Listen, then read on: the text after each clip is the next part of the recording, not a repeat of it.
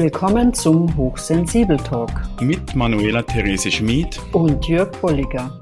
In unseren Folgen besprechen wir Erfahrungen aus dem hochsensitiven Alltag und beleuchten stimmige Lösungsansätze.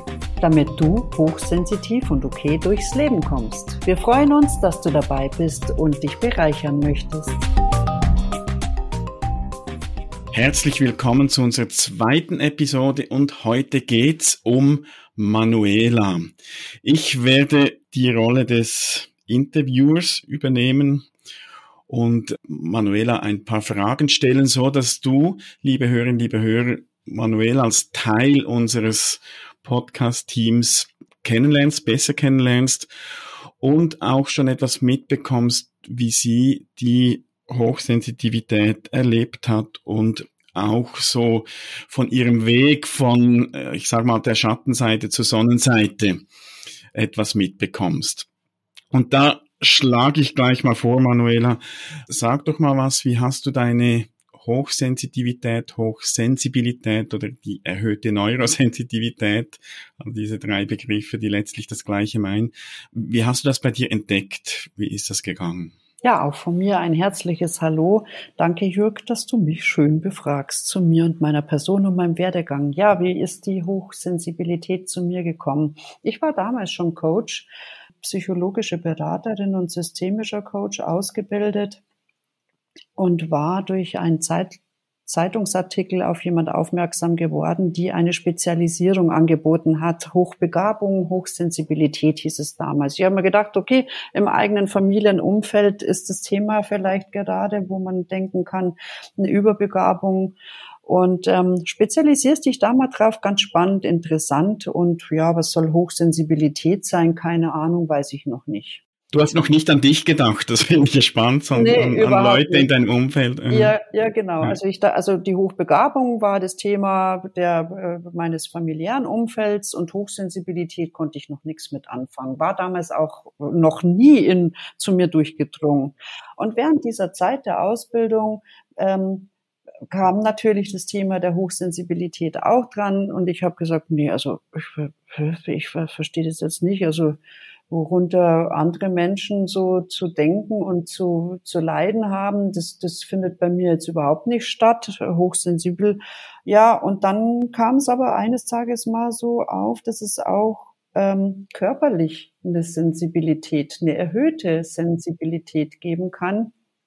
Und das ist bei mir seit jüngster meiner jüngsten Kindheit schon Thema gewesen. Was hat meine Oma mit mir in München verbracht, um von Geschäft zu, zu Geschäft zu wandern, um die nicht kratzige Strumpfhose zu hm, finden, mhm. nicht kratzige Oberteile. Nix war für mich schlimmer als Kind, als kratzige Stoffe auf der Haut zu tragen.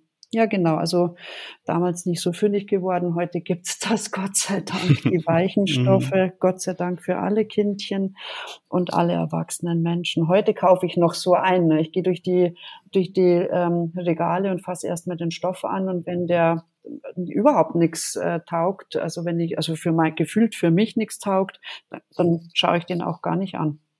Ich kann auch Töne hören, die andere nicht hören. Ne? Also manchmal muss ich auch das Akkulade, die Akkuladestation vom Handy ausschalten, wenn ich, ähm, also besonders trifft es zu, wenn ich etwas viel abzuarbeiten hatte, dann sind so Töne für mich noch äh, noch hörbarer. Und weil das ganze System schon äh, reizüberflutet ist. Und das waren so also die Themen, die ich dann bei mir entdecken konnte, aha, das ist Hochsensibilität. Mhm. Wahnsinn. Und, und vorher äh, war das ja auch schon so. Bist du einfach davon ausgegangen, das ist normal, dass alle Leute diese Töne jetzt beispielsweise hören oder wie, wie hast du das eingeordnet für dich? Ja, also das war jetzt noch nie, also mit der mit den kratzigen Stoffen waren für mich natürlich immer noch die Frage, äh, wieso, also ich scheine ja echt kompliziert zu sein. Ne? Mhm. Wieso habe ich nur das Thema mit den kratzigen Stoffen oder mit den Tönen?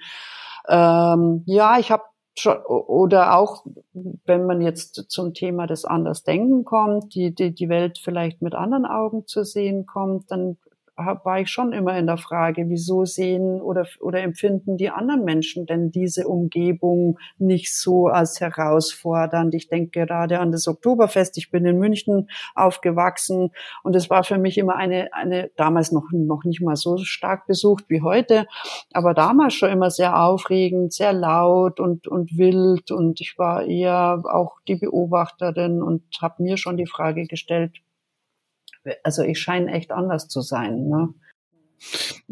Das heißt, du hast, also wenn ich das jetzt so richtig interpretiere, du hast dich eigentlich selbst abgewertet, also gesagt, mit mir stimmt was nicht und dich quasi verurteilt, weil das so ist. Ja, genau. Also als Kind äh, geht man dazu, also bin ich dazu übergegangen und habe mich eher in Frage gestellt mhm. als andere, die, die das die das so anders empfunden haben. Also ich scheint, mit mir scheint wohl was nicht ganz so. Also dann lebt man halt so damit. Ne? Ich, ich als einzige oder so ziemlich einzige empfinde es irgendwie anders und die anderen liegen richtig. Mhm.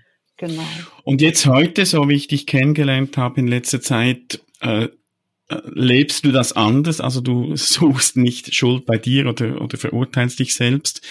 Wie ist dir diese Veränderung, diese Entwicklung gelungen, dass du heute anders mit dieser Veranlagung, mit, mit der Hochsensitivität umgehen kannst? Ja, also in, im Zuge dessen, dass ich entdeckt habe, dass bei mir ja eine Hochsensibilität vorliegen könnte, habe ich mir ein Buch von der Andrea Brackmann zugelegt und habe in dem Buch gelesen und mir sind echt Tränen gelaufen, weil ich festgestellt mhm. habe, dass es anscheinend das Buch, das für mich geschrieben ist, dass ich ähm, zu den Menschen gehört, die, ja, also nicht nur ich alleine so bin, sondern dass es eine Personengruppe gibt, die auch so ähnlich empfindet.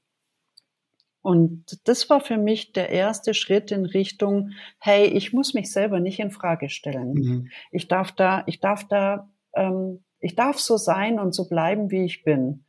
Jetzt war dazu gekommen, dass ich natürlich als, also wie es viele erhöht neurosensitive Menschen ja auch kennen, dass sie eine besondere Beobachtungsgabe auch haben, ihnen viele Kleinigkeiten auffallen in ihrem Umfeld.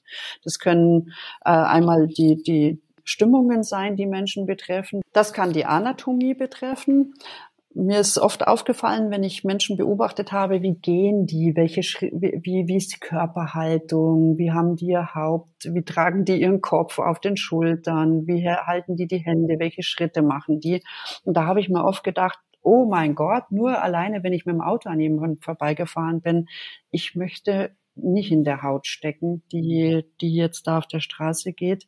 Manchmal habe ich Menschen auch angesprochen und habe ihnen mitgeteilt, dass ich was sehe oder äh, ob sie sich gut fühlen. Und oft war ich da drüber und dann habe ich mein Umfeld irgendwie ein bisschen ähm, überstrapaziert, möchte mhm. ich mal so vorsichtig erwähnen.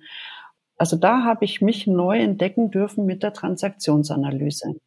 Ich habe da speziell, also einmal in der mit dem Persönlichkeitsmodell entdecken können, welche Persönlichkeitsanteile bei mir aktiv sein können. Einmal dieses überfürsorgliche Ich, das immer nach draußen guckt und andere retten möchte, also den Retter, den wir dann im Dramadreieck finden und habe festgestellt, dass die Energie bei mir verloren geht, wenn ich in diesen äh, diese Ich-Zustände aktiviert habe und immer drüber bin, was dann nicht angefragt ist. Was natürlich anders ist, wenn äh, jemand zu mir ins Coaching kommt und sagt, bitte einmal helfen, ich habe da was, dann darf meine Fürsorglichkeit äh, aktiv werden. Und heute weiß ich, dass, dass ich mir den, einmal den Auftrag abholen darf, beziehungsweise mir der Auftrag gegeben wird. Und dann erkenne ich aus der Metaebene, wann bin ich da drüber? Was kann, dass ich, dass ich sehr sensibel mit diesem, mit dieser Fürsorglichkeit umgehen darf, das beobachten darf, wo lasse ich den anderen noch in seiner Position selbst über sich noch gut Bescheid zu wissen und so weit gehen zu können und zu wollen, wie, wie es ihm im Moment in der Lage auch ist zu tun. Mhm. Und du hast das Dramadreieck erwähnt, ein, ein Modell aus der Transaktionsanalyse, bei dem es um die Beschreibung und auch um die Analyse von so psychologischen Spielen geht, die meistens mit unguten Gefühlen enden. Und da gibt's, wie du gesagt hast, den Retter, die Retterrolle, es gibt die Verfolgerrolle und es gibt die Opferrolle. Mhm. Und was du jetzt gesagt hast, wenn du die Retterrolle einnimmst, dann braucht es ja in der Regel ein Gegenüber, ein Opfer. Also du machst damit dein Gegenüber auch klein. Ja, genau. Das ist mir oft passiert, dass ich dann jemand in eine Opferrolle gedrängt habe und je nachdem, wie er oder sie ähm, groß geworden ist, habe ich entweder einen Kampf gehabt oder derjenige hat sich auf dem Absatz umgedreht und ist gegangen oder ähm, ist dauerhaft in dem Opfer stecken geblieben und brauchte ständig Hilfe. Und das ist ja für alle Beteiligten auch nicht sehr schön.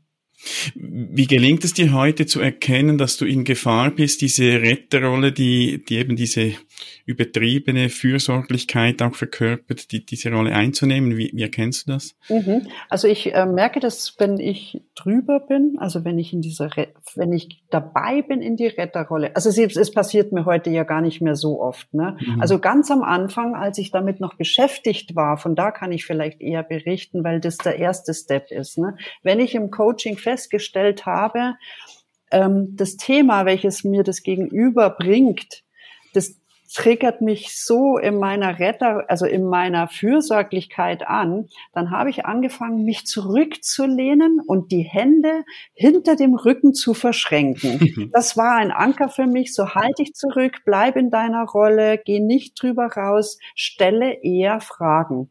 Was wäre jetzt hilfreich für dich im privaten Bereich? Ich, also ich stelle fest, das kann ich da irgendwas für dich tun. Würd, komm bitte auf mich zu, wenn. Aber ich gehe nicht mehr drüber. Also selten passiert mir es, dass ich einfach irgendwas tue. Da muss schon jemand äh, quasi mit der ähm, äh, Oberlippe, Oberkante, wie war das mit der Wassernummer? also wenn ich da dann aktiv werde im mhm. Überfürsorglichen, dann sehe ich, dass jemand komplett absäuft. Dann, ja. dann ist es aber vielleicht auch nimmer im Retter zu verorten, sondern dann ist es schon was anderes. Dann ist Not Erste Hilfe. Mhm. Dann hat es auch ein, ein Aspekt von bewusst, einer bewussten Entscheidung. Da, da braucht jetzt jemand Hilfe. Und in der Retterrolle, da, da, das geht ja so, ohne dass wir groß darüber nachdenken. Und da finde ich sehr schön dein Beispiel mit äh, dich wirklich körperlich zurücknehmen, um dir selbst dieses Signal zu geben. Und ich finde, das passt ja auch zu dem, was du vorhin gesagt hast, dass du bei anderen auch wahrnimmst, wie ist die Körperhaltung, welche Signale kommen da zu mir rüber. Also das das äh, praktizierst du eigentlich dann selbst bei dir auch. Also finde ich, passt auch sehr gut dazu. Ja, genau, ja, genau. Also die, wir können tatsächlich, das also nennt man ja Embodiment, dass wir uns mit unserer Körperhaltung ähm, von diesen äh, Automatismen abhalten können. Mhm. Denn ehe noch unser äh, Schnelldenkprozess und die erhöht neurosensitiven Menschen sind ja auch schon bekannt dafür, dass sie ziemlich rasch und schnell denken können, aber leider eben auch so ein Musterdenken des Gehirns schnell zuschlagen kann. Rasch stehen Verhaltensweisen, Denkweisen äh, an der Pforte und klingeln Ding Dong, hier bin ich. Und ähm, das kann ich noch beeinflussen mit dem Körper, indem ich ähm, schon von vornherein eine Körper bestimmte Körperhaltung einnehme. Und vielleicht hier die Idee für da draußen, welche Körperhaltung kannst du einnehmen, um vielleicht eine angesprochene Überfürsorglichkeit mal zurückzuhalten. Mhm. Ich würde gerne noch auf, auf ein weiteres Thema zu sprechen kommen. Du hast gesagt, dass du oftmals auch Töne wahrnimmst, die andere nicht gleich oder nicht gleich intensiv wahrnehmen. Das führt ja dann wahrscheinlich schnell auch mal zu einer Überstimulierung. Und da ist für mich so die Frage, wie gehst du heute damit um, wenn, das geschieht? Also wenn du vielen Reizen, jetzt gerade akustischen Reizen ausgesetzt bist und merkst, es, es wird too much. Was, was machst du? Ja, also ähm, wenn ich diese Töne höre, dann bin ich dann bin ich so, dass ich sage, ich gehe einmal und stecke das Ding aus, welches ich höre. Also alles, was ich, was ich von meiner Seite aus tun kann, um einen akustischen Reiz auszuschalten, das tue ich dann auch. Mhm. Es kann auch schon mal sein, dass ich sage, so jetzt ähm, bin ich drüber, jetzt höre ich schon zu viel, jetzt kommt, kommt, also kommt es noch mehr durch dann lege ich mich auch mal ins Bett. dann, dann ist es gut, wenn ich mich rausziehe und erstmal äh, runterfahren lerne und mich kurz mal für einen Moment ausschalte. Das, also abends schlafe ich dann durch bis am nächsten Tag. Oder das kann auch mal tagsüber sein, wenn es recht äh, hoch einherging, dass ich mich mal für eine Stu halbe Stunde mal äh, in einen Raum lege, der komplett von akustischen Reizen frei ist. Da mache ich auch dann dunkel mhm. oder leg was über die Augen. Und dann wird dein Energietank wieder gefüllt. Genau, dann kann sich mhm. das System wieder erholen. Ja, sehr schön. Mhm. Ja, spannend, wirklich spannend.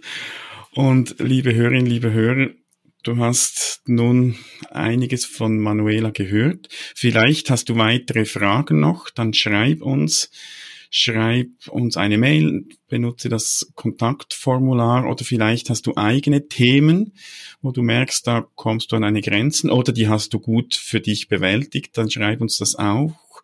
Wir greifen es gerne auf in einer unserer nächsten Episoden. Und wenn du gerne mal mit dabei wärst auch, dann melde dich. Also wir möchten gerne immer wieder mal auch Gäste bei uns haben, um ähnlich wie wir das jetzt quasi praktiziert haben, schon mal mit Manuela, um uns dann auch mit dir zu unterhalten, wie es dir geht und wie du vielleicht die eine oder andere Situation gelöst hast. Ja, genau. Und wenn du nicht so lange warten möchtest, bis wir ähm, nächste Themen beleuchten und dich das Dramadreieck interessiert, kannst du das gerne in unserem Buch auch nachschlagen. Da haben wir das Dramadreieck auch beleuchtet unter dem Aspekt der Hochsensibilität, erhöhten Neurosensitivität, wie, welche Positionen es gibt und wie man vielleicht erkennen kann, wie rutsche ich da rein und auch eine Strategie entwickeln kann, wie komme ich da wieder raus. Ganz genau. Genau. In ja. zwei Wochen bin ich dann dran. Genau, da werden wir die Rollen tauschen und ja. du wirst etwas mehr über mich erfahren. Bis dann wünschen wir dir eine gute Zeit und viel Freude und gute Erfahrungen auch mit deiner Hochsensitivität. Genau, und immer schön dran denken, auch dein Lächeln kann deine Energie beflügeln. Genau. Bis dann. Tschüss. Tschüss.